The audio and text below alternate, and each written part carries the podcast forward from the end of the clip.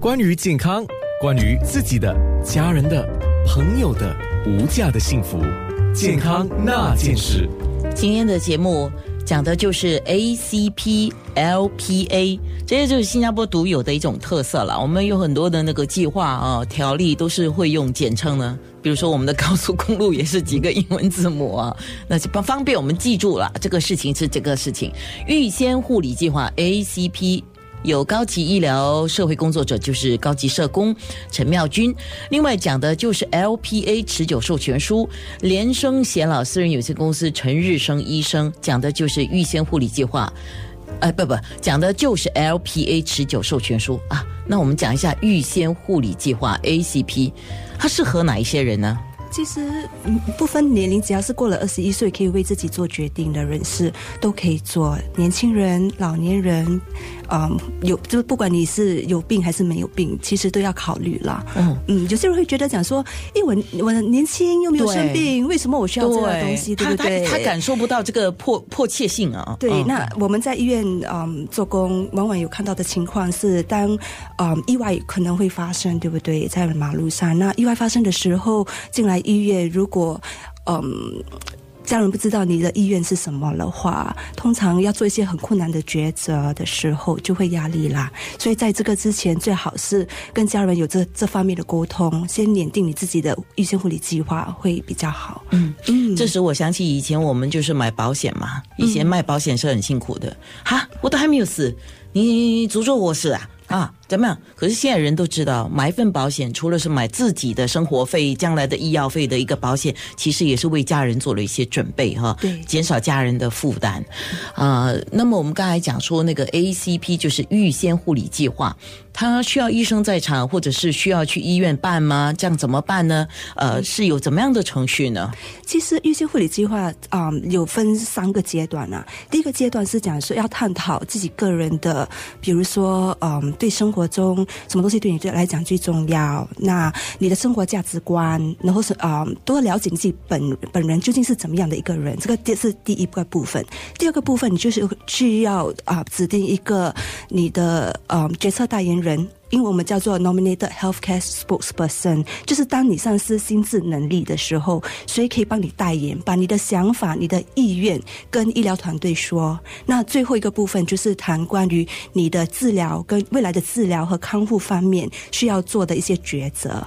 你刚才特别讲讲，任何一个人都可以做这份 ACP 对，啊。那既然是这样的话，基本上医院不需要去确认这个病人是不是需要这个 ACP 嘛，对吗？嗯，医院不怎么怎么说呢？啊就是说，基本上我要我要办这个 ACP，我就办嘛，对我也不用经过什么 medical check up 这些东西，不需要的，对不对？对，所以其实健康的人是嗯，一般上你都不会去医院嘛，对不对？所以好像我这样，我没有什么一病情，那就是其实这是你工作的地方，没办法。对对对，没工作的地方没办法。可是其实我自己本身可以为为我自己做。那可能性最坏的情况会发生的，就是有可能意会发生，还是突然间生一个很严重的疾病进加护病房这类型的。那如果我的家人如果不知道我要什么的话，当初到时候要做一些决定，其实是很困难的。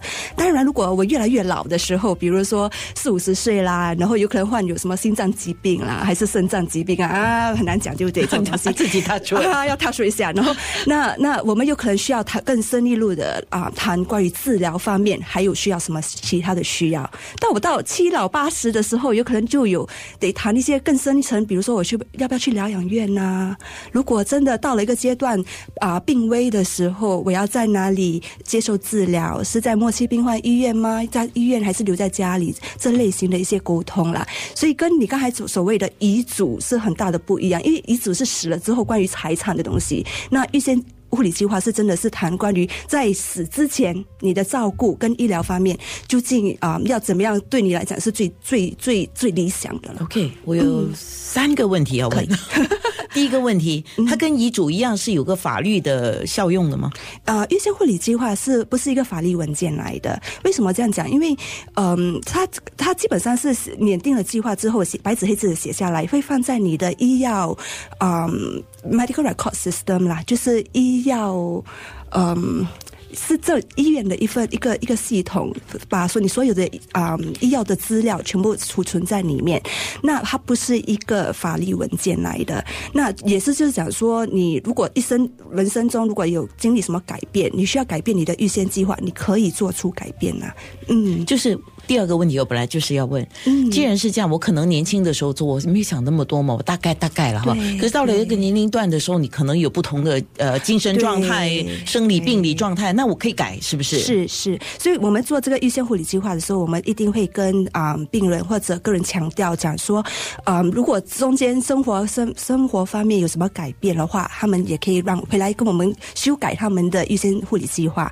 如果突突然间患病了，那也也许也是一定要回来跟我们修改他的预先护理计划。OK，、第第三个问题是包含了两个问题，一个嗯。办理这个东西就是呃叫 ACP 对吗、嗯对。A c p 需要付付钱吗？暂时在医院院方这边是啊、看你是去在哪一间医院呐、那哦。有些医院是需要还钱，有些医院是不需要的，哦或者有些社区服务有可能需要啊、付一个一一个小小的费用，所以是要看你是在哪一个地方做做你的预先护理计划。好，第嗯第三个问题的第二部分是，嗯我做了这个 ACP，嗯我家人如果不知道怎么办？嗯，所以啊，预先护理计划其实我们很鼓励，要包括这个这个沟通的过程，对不对？一定要家人一起参与啦。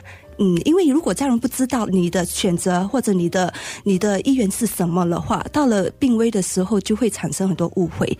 那那如果有病患，喂，我的第四个问题又出来了哈。那如果如果我这个病患说，嗯，我没有家人的，嗯啊，其实我们有遇过蛮蛮多这这类似的问题啦。是那通常我会跟我们还是可以指定你的预先计划。那如果说他们有时有时有很好的朋友，很了解他们的朋友，或者在社区有义工，比如说那独居老人啊，有他们的义工，他们通常都会带他们一起来，然后哦有、都是让义工或者朋友了解他们的决定是什么东西。嗯，是。那有关这个另外一个叫持久授权书 LPA 的，我们就下一段十一点二十分左右再跟医生多了解哈。那么既然刚才我们讲到那个 ACP，如果有一个一个病患说我没有家人，我就是撒布奥浪啊，那医生你帮我了，你有遇过这样的情况吧？